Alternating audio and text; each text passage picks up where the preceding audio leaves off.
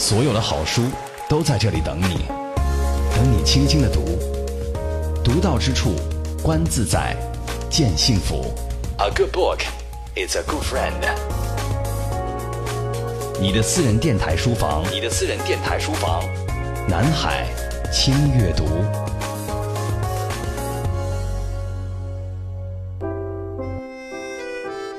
二十世纪华语文坛的一代宗师，畅销不衰的智慧散文经典，于简单中蕴藏大智慧，于平淡中留意真性情。今日轻阅读，翻开梁实秋先生的《雅舍谈痴》，品味人间至情美味。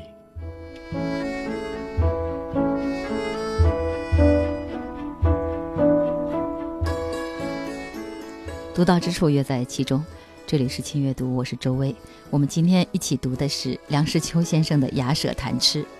人吃是为了活着，人活着不是为了吃。所以孟子说：“饮食之人，则人见之矣；为其养小，以失大也。”梁实秋先生说：“他不是烹调专家，他只是天桥的把式，净说不练，游习不广，所知有限，所以文字内容自觉十分寒碜。”大概天下馋嘴的人不少，文字刊布随时有人赐教。有一位先生问他：“您为什么对于饮食这么有研究？”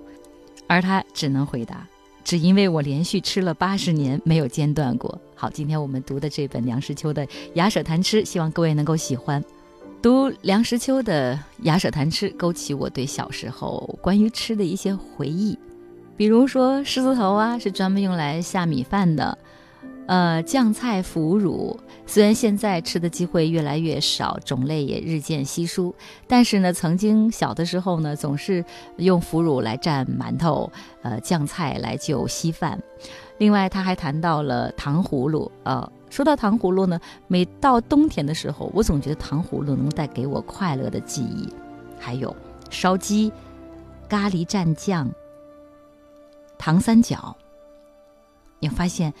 会有一种暖意和甜意滋润你的心头，有很多啊，包括糖三角，这都很多很多年没有吃到了。但小的时候吃就觉得甜的就都是好的。在第一百二十页的八宝饭当中，我们想跟各位一块儿分享梁实秋先生的关于饮食的文字。其中一道甜菜八宝饭通常是广受欢迎的，不过够标准的不多见。其实做法非常简单，只有一个秘诀，那就是不惜工本。八宝饭主要是糯米，糯米要烂，越烂越好。而糯米呢不易蒸烂，所以事先要把糯米去煮一煮，至少要煮成八分烂，这是最关键的一点。所谓八宝。并没有一定哦，莲子是不可少的，莲子也不容易烂，有的莲子永远烂不了，所以要选容易烂的莲子，也要事先煮的八分烂，莲子不要放太多。桂圆肉不可或缺，台湾盛产桂圆，而且有剥好了的桂圆肉可以买到。美国的葡萄干，白的红的都可以用，兼备两种会更好。银杏也就是白果，剥了皮煮一下，把它的苦味去掉。红枣可以用，也不要多，因为啊带皮带核，吐起来特别麻烦。豆沙一大碗，当然要早做好了。如果有红丝、青丝，做装饰也不错。以上配料预备好，取较浅的大碗一个，抹上一层油，防其粘碗。把莲子、桂圆肉等一圈圈的铺在碗底，或者一半半的铺在碗底，然后轻轻地放进糯米，再填入豆沙。填得平平的一大碗，上笼去蒸，蒸的时间不妨长，使碗里的东西充分的松软膨胀，凝为一体。上桌的时候取大盘，把碗里的东西翻扣在大盘里，浇上稀释的冰糖汁，表面上再放几颗罐头的红樱桃，就更好看了。八宝饭是甜点心，所以啊不要太甜。豆沙里的糯米不要加糖太多，豆沙糯米里拌上一点猪油。也不要太多，多了就会腻。这段文字最精彩的地方啊，是最后几句话。有人喜欢在取食之前先把八宝饭搅和一阵，像是搅拌水泥一般，也大可不必。如果是舍大勺不用，用小勺直接取食，再把小勺直接放在嘴巴里舔一舔，嗯，那一副吃相就令人不敢恭维了，特别有画面感。好，接下来呢，我们想让一成给大家来诠释梁实秋先生的这本《雅舍谈吃》当中的有关狮子头的篇章。狮子头，扬州名菜，大概是取其形似，而又相当大，故名。北方饭庄称之为四喜丸子，因为一盘四个。北方做法不及扬州狮子头远甚。我的同学王化成先生，扬州人，幼师氏，赖姑氏抚养成人。姑善烹调，化成耳濡目染，一通调和顶耐之道。化成官外交部多年，后外放葡萄牙公使，历时甚久，终于任上。他工于之暇，常亲操刀俎，以娱嘉宾。狮子头为其拿手杰作之一，曾以制作方法见告。狮子头人人会做，巧妙各有不同。化成教我的方法是这样的：首先取材要精，细嫩猪肉一大块，七分瘦，三分肥，不可有些须筋络纠结于其间。切割之际最要注意，不可切得七歪八斜，亦不可剁成碎泥。其秘诀是多切少斩，挨着刀切成碎丁，越碎越好。然后略微斩剁。次一步骤也很重要，肉里不掺芡粉，容易碎散。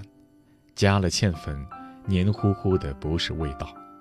所以调好芡粉要抹在两个手掌上，然后捏搓肉末成四个丸子，这样丸子外表便自然糊上了一层芡粉，而里面没有。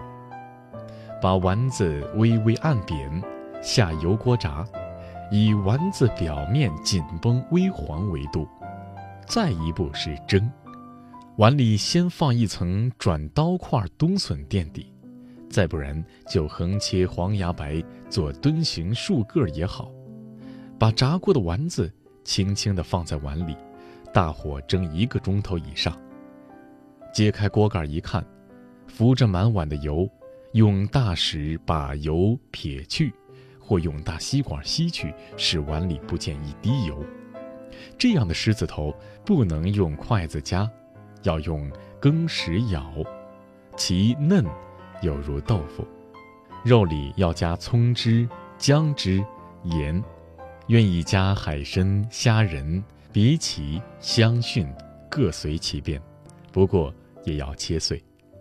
狮子头是雅舍食谱中重要的一色，最能欣赏的是当年在北碚的编译官同仁萧义武先生，他初学英语，称之为“莱阳海带”，见之。者眉飞色舞，化成客死异乡，木木造工矣，思之悟然。二十世纪华语文坛的一代宗师，畅销不衰的智慧散文经典，于简单中蕴藏大智慧，于平淡中留意真性情。今日轻阅读。翻开梁实秋先生的《雅舍谈吃》，品味人间至情美味。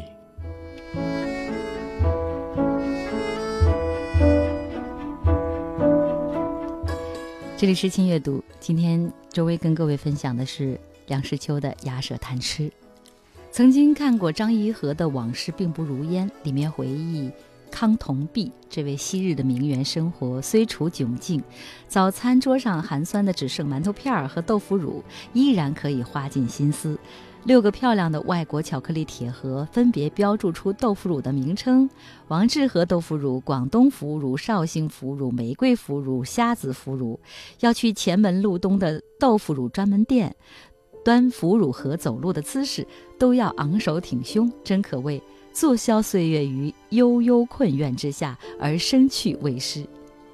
那说到了梁实秋真的发现他就是小资，这种小资不是当下年轻人蛋炒饭里加一点朗姆酒就能够意乱情迷的假小资。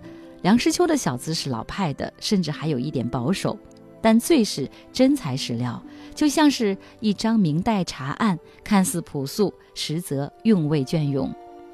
他在写吃的最好状态是说馋，梁实秋馋的文雅，不是饥肠辘辘。一碗饱腹的面条，而是餐后意犹未尽的小块甜点，永远带着八分饱的期盼。于是衍生了书中一段段关于吃喝的味觉记忆。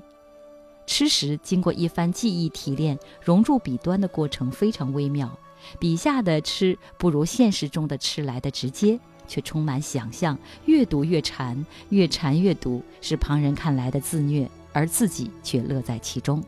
他这样说：馋。则重在食物的质，最需要满足的是品味。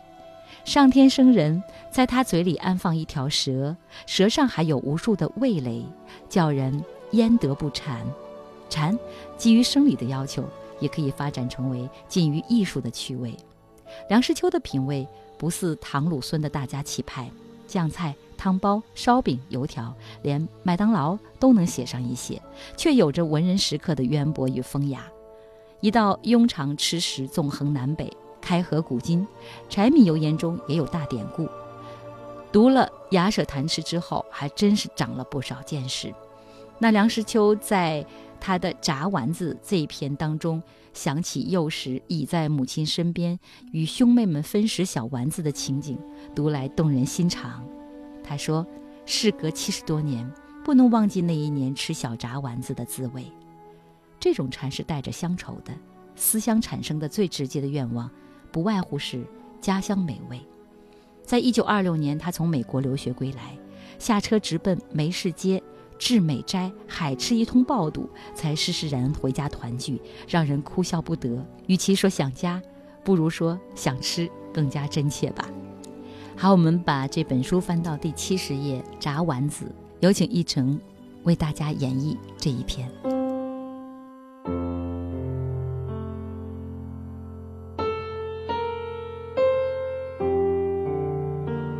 炸丸子上面加一个小字，不是没有缘由的。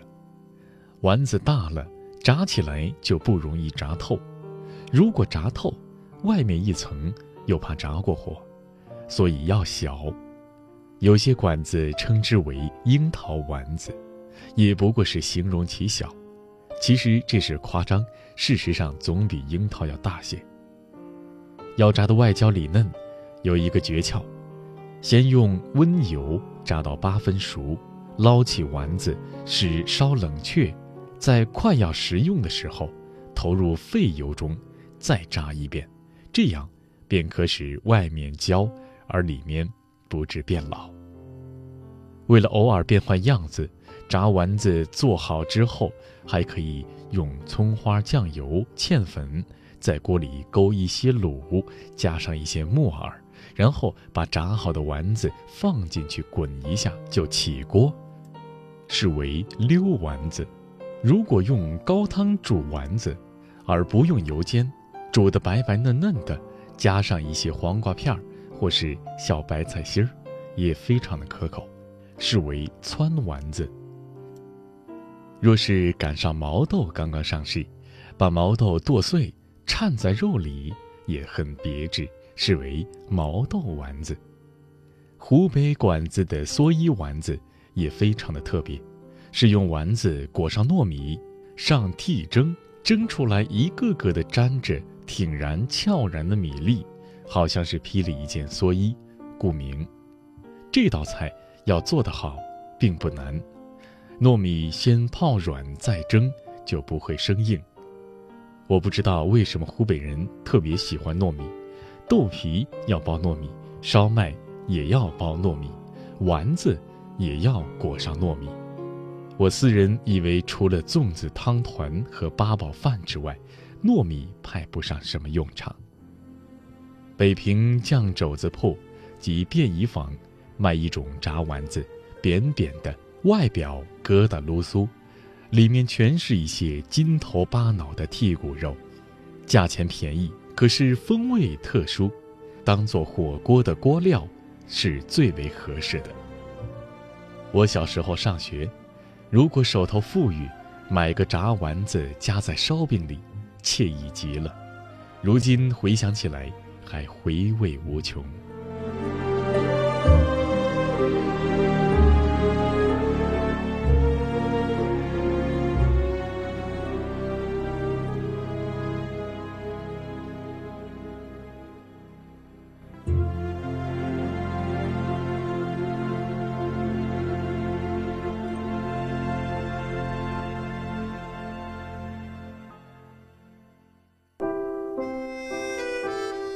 二十世纪华语文坛的一代宗师，畅销不衰的智慧散文经典，于简单中蕴藏大智慧，于平淡中留意真性情。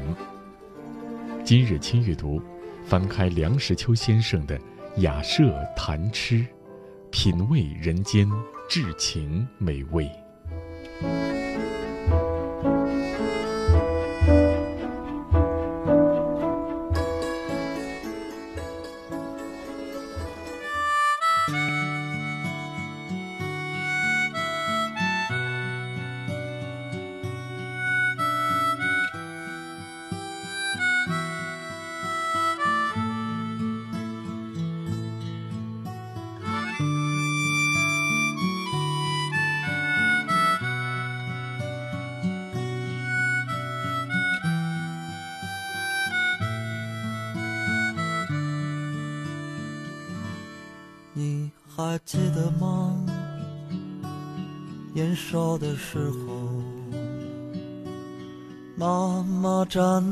家门口的呼唤，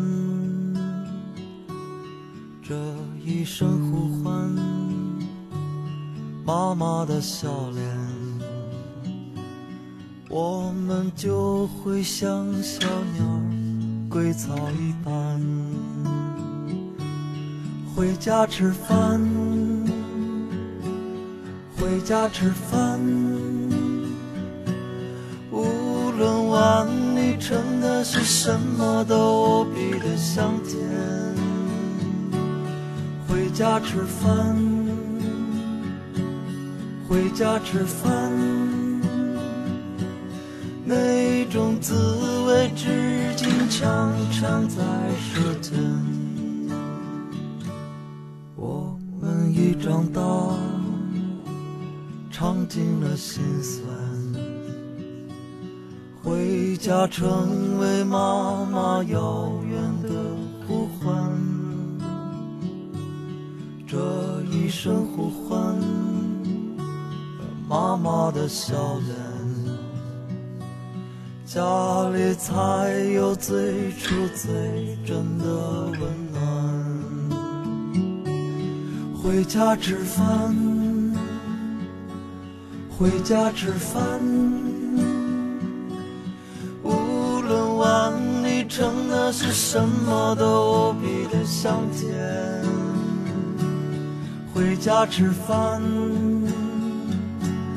回家吃饭。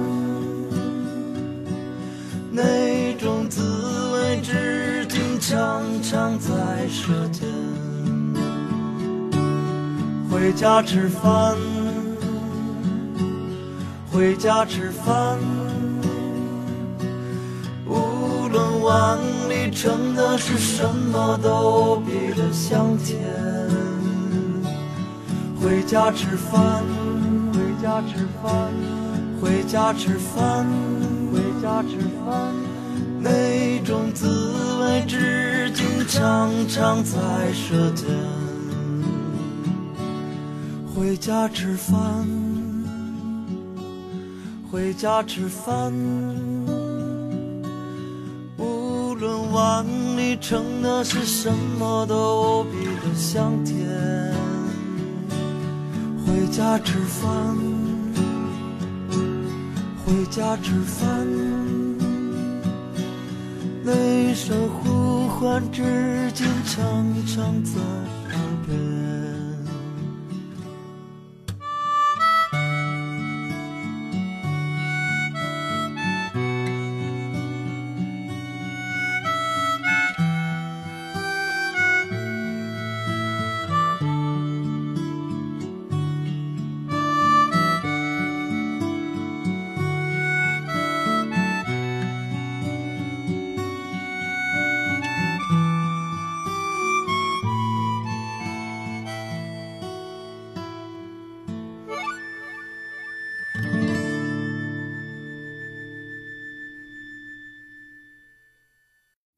自台湾，我姓张，呃，目前在北京发展高尔夫零售的渠道。我姓陈。是钢琴老师，免贵姓赵，我现在是一名出租车的司机。我叫小倩，我是一名高级助理。叫小新，企业文员。林派编辑。小程，幼师。Rabbit IT 行业。会想到一个离我特别遥远的一位朋友，他现在在德国学习。我想到是父母吧。想起来曾经我特别喜欢的一个男孩。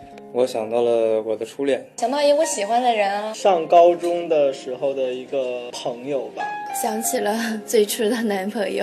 我俩以前是同事，见到他那会儿就有一种呃不知所措的感觉，激动，然后头皮发麻。但是呢，很多原因，因为我俩最后也没有在一起，虽然有点遗憾吧，不过我觉得这还是一个特别美好的回忆。呃，我们是在运动会上认识的，我本来以为我们可以。关系会越来越好，到后来有一天，他就笑着跟我说：“我跟那个谁在一块儿了。”当时有一点伤心。隔了好久，就在大学毕业以后，他给我发了一个文档，我才发现原来是因为我一直都没有。开口跟他说过我喜欢他，就是小时候的时候，我遇到挫折啊，或者生活的时候遇到一些困难的时候，我会对着自己，或者是镜子里面的自己，幻想的自己，说你要加油，你要学习，你要努力，你才能成为一个有用的人，你才能在社会上立足。加油！高中毕业之后，他去了大学，我去当兵。我当兵走的时候，他先跟我说：“你去当兵，远在天边，不要忘记我。”我说我会一直记着你，可是非常遗憾，最后当我回来的时候，我们接触的东西差异很大，大家性格不相符，也就这么错过去了。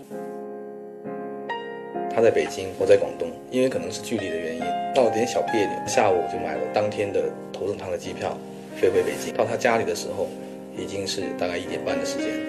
当他打开门的时候，他是用很惊讶的眼光看着我。然后很欣慰的是。我这个行动挽救了我的感情。我希望大家在祖国各地都好，一切都好。记得常联系我。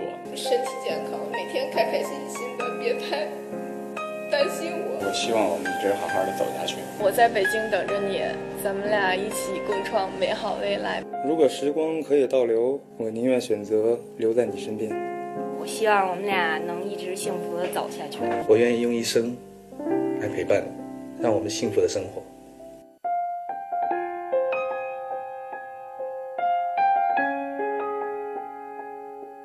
我知道你离我不远，我知道你离我不远，我知道你离我不远，我知道你离我不远，我知道你离我不远，我知道你离我不远，我知道你离我不远，我知道你离我不远，我知道你离我不远，我知道你离我不远，我知道你离我不远，我知道你离我不远，我知道你离我不远。这里是南海之声轻阅读。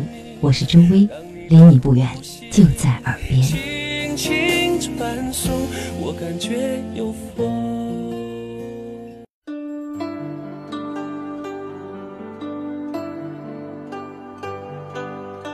不见他已经很多年了，但他的故事我并不陌生。有时候我在开车，和女儿散步，甚至在厨房煲汤。我都习惯有他的消息陪在耳边，他还是那么古典，也时刻发生着蜕变。最近的三十年、六十年，他惊艳世界的故事近乎于一个传说。我不会经常说我有多想他，想他的时候，我就听 CRI 中文环球。China Radio International，关注行进中的中国。Broadcasting from Beijing，这里是中国国际广播电台中文环球。The Voice from China，你呢？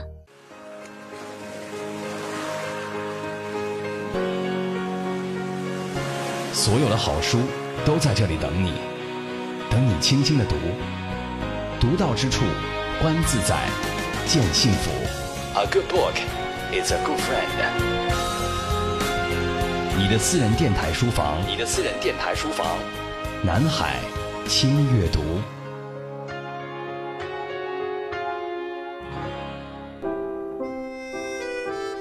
二十世纪华语文坛的一代宗师，畅销不衰的智慧散文经典，于简单中蕴藏大智慧，于平淡中留意真性情。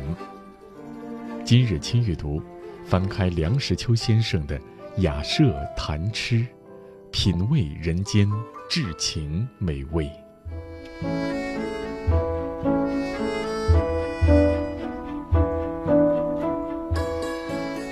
好，欢迎各位回来。我们今天在轻阅读当中跟大家分享的是梁实秋的《雅舍谈吃》，这是梁实秋先生在饮食文化方面的著作，非常有意思。书中每段写一种小吃或者是一道菜，每天看一段，伴着文字朴实的描绘，想象那道菜的美味，进入梦乡，是精神上一种十足的享受。这也不仅仅是对小吃的记录，也是对小吃所带有的各地文化进行的记录。有时候，同样一道菜在什么地方吃很重要。这就像《舌尖上的中国》所记录的一样，那是一种文化的体味。有人说，吃永远没办法写好，因为百读不如一吃。我看到未必。夏天卧于竹席上看别人漫谈美食，自有一番轻松惬意。被勾起馋虫之后的口舌生津，也是一种乐趣。想象一下没有吃过的，回忆起吃过的，顿感人生之丰盛。放下书本之后的觅食，则是满足自我与打破想象的拉锯。对此呢，梁实秋在书里记下了一个作为吃货的深刻体验。他这样说：“我曾吃响北平羊头肉的风味，想了七八年。胜利还乡之后，一个冬夜，听得深巷卖羊头肉小贩的吆喝声，立即从被窝里爬出来。”把小贩唤进门洞，我坐在蓝椅上，看着他于暗淡的油灯照明之下，抽出一把雪亮的薄刀，横着刀刃片羊脸子，片得飞薄，然后取出一只蒙着纱布等羊角，撒上一些椒盐。我拖着一盘羊头肉，重复钻进被窝，再枕上一片一片的羊头肉放进嘴里，不知不觉地进入睡乡，十分满足地解了馋瘾。这一段读的我禁不住想象，大冬天缩在被子里，还忍不住不停伸手拿枕边羊肉的画面，能够嚼着肉睡过去，真是人生的幸福。不过，梁先生在此后也说了一句深刻的大实话：老实讲，滋味虽好，总不及在吃享时所想的香。人生有一张嘴，舌上五味蕾，真是天生容易犯馋瘾。不过，究竟什么是馋？怎么看这个蝉？我十分同意梁老先生的看法。罗马暴君尼禄在大宴群臣的时候，经常撕下一根根又粗又壮的鸡腿，举起来大嚼，那不是馋。埃及废王法鲁克据说每天早餐一口气吃二十个荷包蛋，也不是馋。对某一种食物有所偏好，大量的吃，这是贪得无厌。馋，则是着重食物的质。最需要满足的是品味。有一位读者这样来评价梁实秋的这本《雅舍谈吃》，他说：“我喜欢梁实秋，他的小品文章细腻，见微知著。写一道菜，从菜市场买菜开始写起，不怕麻烦的写烹饪的过程，事无巨细，其中还掺杂许多文言、用典、诗词、外文。一块豆腐，一根香菜，一盘炒大白菜，他竟然写出几千字来。”从做菜中，偶尔还露出几条很深刻的人生感悟，怀念一下旧友，感叹一下岁月，嘲笑一下政局，炫耀一下厨艺。君子远庖厨，梁先生却不吝挽着袖子在厨房里挥汗如雨，并以此为荣。做好了，全家欢喜；做砸了，他勇于承担责任，甚至有时候会觉得对不起食材。真正的大家都是真性情。菜谱一样的书被他整得诙谐有趣，同时又菜香扑鼻，让人垂涎的不仅是菜，还有他的文字。万一书卖不出去，还有一个绝技，至少保证衣食无忧，不会像钱钟书似的，除了做学问，生活完全不能自理。而梁先生遍尝美食，不管是山珍海味，还是街景小吃，或是外国洋餐，他都吃出学问，吃出门道，是个懂行的。书中呢所提的北京名楼啊，如今已经是面目全非。梁先生写书的时候就感慨，菜是一样的菜，味道照他小时候差出几条街去。那么我们现在再去，岂不是差出几个国了？看书的时候，我总叹息，自己应该早生几代，以满足口腹之欲。我是真小人，从来无大志。可是有大志又能怎样呢？做得到梁先生这样下得厨房，进得书房吗？翻开这本书第一百八十七页，他谈到了饮酒。梁先生写饮酒这一段，也真是让我看了过瘾。就像菜根谭所谓“花看半开，酒饮微醺”的趣味，这才是最令人低怀的境界。一成会为我们带来这一段梁实秋先生写饮酒的美妙之处。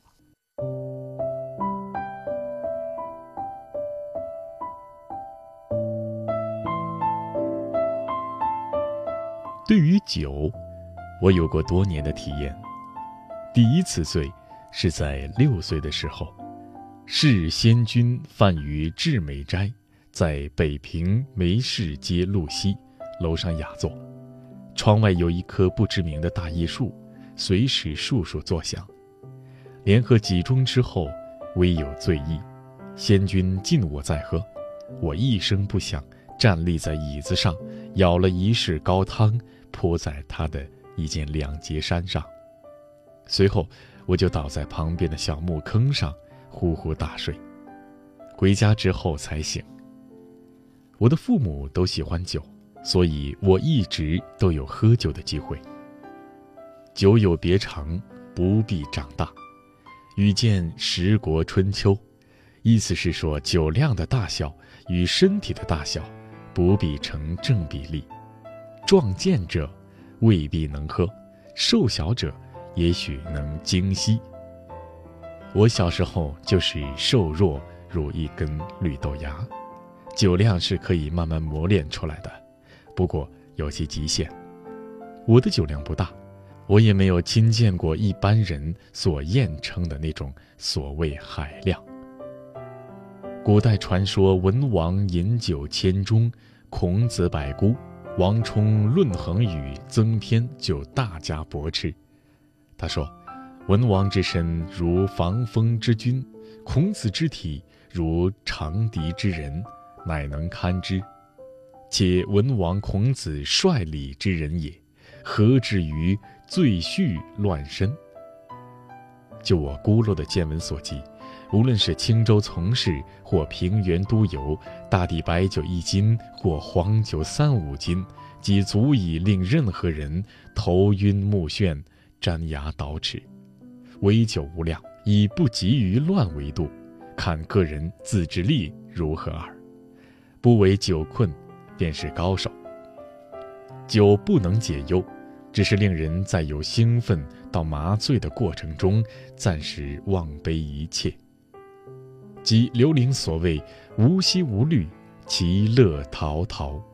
可是酒醒之后，所谓忧心如醒，那份病酒的滋味很不好受，所付代价也不算小。我在青岛居住的时候，那地方背山面海，风景如绘，在很多人心目中是最理想的补居之所。唯一缺憾是很少文化背景，没有古迹耐人寻味，也没有适当的娱乐。看山观海，久了也会腻烦，于是呼朋聚饮，三日一小饮，五日一大宴，获全行令，三十斤花雕一坛，一席而庆。七名酒徒加上一位女使，正好八仙之数，乃自命为酒中八仙。有时且结伙远征，近则济南，远则南京、北京。不自谦意，狂言九压交际一带，拳打南北二京。高自期许，俨然豪气干云的样子。当时作践了身体，这笔账日后要算。一日，胡适之先生过青岛小憩，在宴席上看到八仙过海的盛况，大吃一惊。急忙取出他太太给他的一个金戒指，上面写有“戒”字，戴在手上，表示免战。过后不久，胡先生就写信给我说：“看你们喝酒的样子，就知道青岛不宜久居，还是到北京来吧。我就到北京去了。现在回想当年酗酒，哪里算是勇，真是狂啊！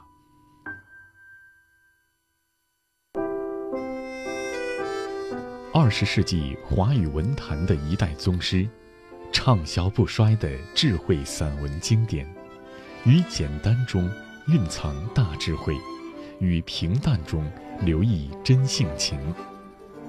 今日亲阅读，翻开梁实秋先生的《雅舍谈吃》，品味人间至情美味。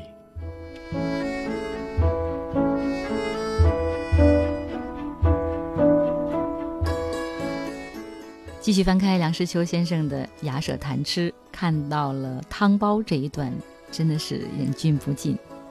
书里写道：“天津包子也是远近驰名的，尤其是狗不理的字号十分响亮。其实，不一定要到狗不理去，搭平津火车，一到天津西站，就有一群贩卖包子的高举笼屉来到车窗前，伸胳膊就可以买几个包子。包子是扁扁的，里面却有比一般。”要多的汤汁，汤汁中有几块碎肉葱花。有人到铺子里吃包子才出笼的，包子里的汤汁曾有一个烫了几杯的故事，因为包子咬破，汁汤外溢，流到手掌上，一举手乃顺着胳膊流到了脊背上，不知道是否真有其事。不过天津包子的确是汤汁多，吃的时候一定要小心，不烫到自己的脊背哦，至少可以溅到同桌食客的脸上。相传的一个笑话：两个不相识的人，在一张桌子上吃包子，其中一位啊一口咬下去，包子里的一般汤匙直飙过去，把对面客人喷了一个满脸花。肇事的这一位并未察觉，低头猛吃；对面那一位很沉得住气，不动声色。堂官在一旁看不下去，赶快拧了一个热毛巾送了过去。客人慢慢的说：“不忙。”他还有两个包子没吃完呢，真的是翻来覆去的看，笑得颠三倒四。自己呢还在心中尝试着用天津话来默念此段，更是觉得乐不可支。曾经呢小时候坐火车路过天津，确实呢伸胳膊买过热乎乎的狗不理包子吃，好像路过天津要不吃狗不理包子就吃了大亏似的。但是吃汤包还能烫了后脊梁，这是何种意境啊！梁实秋妙笔生花，仿佛读者就置身在那包子铺长条板凳上，笑看小二和隔壁桌两位当场吃包子，那简直是鲜活之极的感觉。好，我们有请一成不为大家来讲述吃包子，和各位分享的是第一百三十九页的饺子这一篇章。好吃不过饺子，舒服不过躺着。这是北方乡下的一句俗语。北平城里的人不说这句话，因为北平人过去不说饺子，都说煮饽饽。这也许是满洲语。我到了十四岁才知道煮饽饽就是饺子。北方人不论贵贱，都以饺子为美食。钟鸣鼎食之家有的是人力财力，吃顿饺子不算一回事。小康之家，要吃顿饺子，要动员全家老少，和面、擀皮儿、剁馅儿、包捏、煮，忙成一团。然而意趣在其中。年中吃饺子是天经地义，有人胃口特强，能从初一到十五顿顿吃饺子，乐此不疲。当然，连吃两顿就告饶的也不是没有。至于在乡下，吃顿饺子不易，也许要在姑奶奶回娘家时候，才能有此豪举。饺子的成色不同，我吃过最低级的饺子。抗战期间有一年除夕，我在陕西宝鸡，餐馆过年全部营业，我直逐街头，遥见铁路旁边有一草棚，灯火盈然，热气直冒，乃屈就之。竟是一间饺子馆，我吃了二十个韭菜馅的饺子，店主还抓了一把带皮儿的蒜瓣给我，外加一碗热汤，我吃得一头大汗，十分满足。我也吃过顶精致的一顿饺子，在青岛顺兴楼宴会，最后上了一钵水饺，饺子奇小，长仅寸许，馅子却是黄鱼韭黄，汤是清澈而浓的鸡汤，表面上还飘着少许鸡油。大家也许酒足饭饱，禁不住诱惑，还是给吃的精光，连连叫好。做饺子，第一面皮儿要好，店肆现成的饺子皮儿剪太多，煮出来滑溜溜的，咬起来韧性不足，所以一定要自己和面，软硬合度，而且要多醒一阵子，盖上一块湿布，防干裂，擀皮子不难，久练即熟，中心稍厚，边缘稍薄，包的时候。一定要用手指捏紧，有些店里的伙计包饺子，用拳头一握就是一个，快则快矣，煮出来一个个的面疙瘩，一无是处。饺子馅儿各随所好，有人爱吃荠菜，有人怕吃茴香，有人要薄皮大馅儿，最好是一兜肉，有人愿意多掺青菜。有一位太太应邀吃饺子，咬了一口大叫，主人以为她必是吃到了苍蝇、蟑螂什么的。她说：“怎么，这里面全是菜？”主人大窘。有人以为猪肉冬瓜馅儿最好，有人认定羊肉白菜馅为正宗。韭菜馅儿，有人说香，有人说臭，天下之口并不一定同是。冷冻饺子。是不得已而为之，还是新鲜的好？据说新发明了一种制造饺子的机器，一贯作业整洁迅速。我尚未见过。我想最好的饺子的机器应该是人。吃剩下的饺子，冷藏起来，第二天油锅里一炸，炸得焦黄，好吃。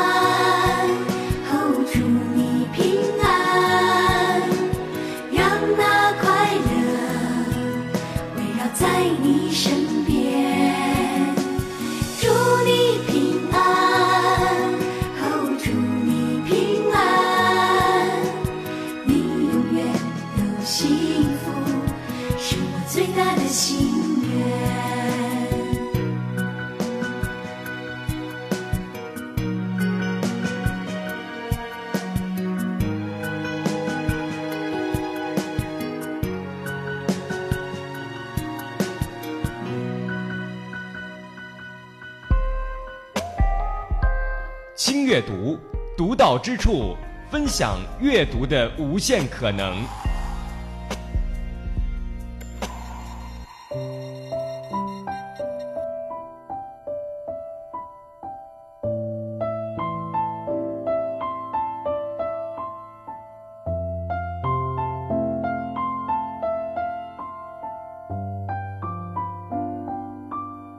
独到之处，乐在其中。今天跟各位分享的是梁实秋先生的《雅舍谈吃》。在节目的最后呢，我想在这本书当中寻找出一段和各位爱生活、爱美食之人共勉。那这一段是这样的：开春吃春饼，随后黄花鱼上市，紧接着大头鱼也来了。恰巧这时候后院花椒树发芽，正好掐下来烹鱼。雨季过后，紫藤花开，吃藤萝饼；玫瑰花开，吃玫瑰饼，还有枣泥大花糕。到了夏季，老鸡头才上河呀，紧接着是菱角、莲蓬、藕、豌豆糕、驴打滚、爱窝窝一起出现。席上常见水晶肘，坊间畅卖烧羊肉。这个时候，嫩黄瓜、新蒜头应时而至。秋风一起，先闻到糖炒栗子的气味儿。然后就是泡烧涮羊肉，还有七团八尖的大螃蟹。老婆，老婆，你别馋，过了腊八就是年。过年前后，食物的丰盛就更不必细说了，一年四季的馋，周而复始的吃。好，衷心的祝愿所有的轻阅读的听友们，一年四季的馋，周而复始的吃。今天的轻阅读就是这样，感谢各位，我们下一期再约，拜拜。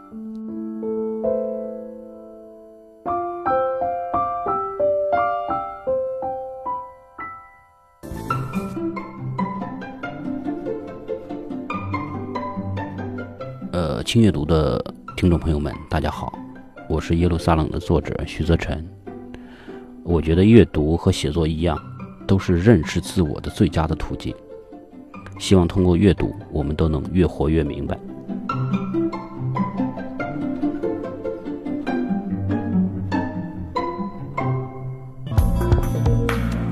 我是张大春，我是一个写东西的人。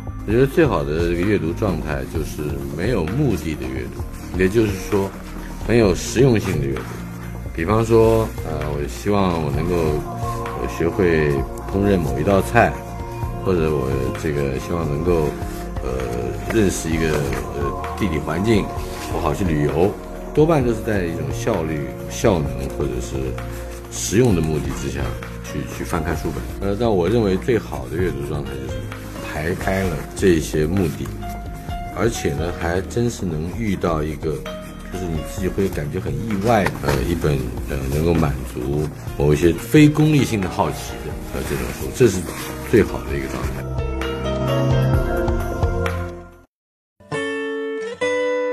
轻阅读的听众，大家好，我是刘墉。我觉得阅读就是打开呃每一扇窗。有的时候我们只开一扇窗我们只开一扇门但是如果我们能够阅读阅读不同的书的话我们就好像把每一扇窗都打开来了看到不同方向的风景看到不一样的呃山水呃有不一样的呃空气有不一样的香味有不一样的感触。呃希望大家都能够常常的阅读让自己的生活变得更充实。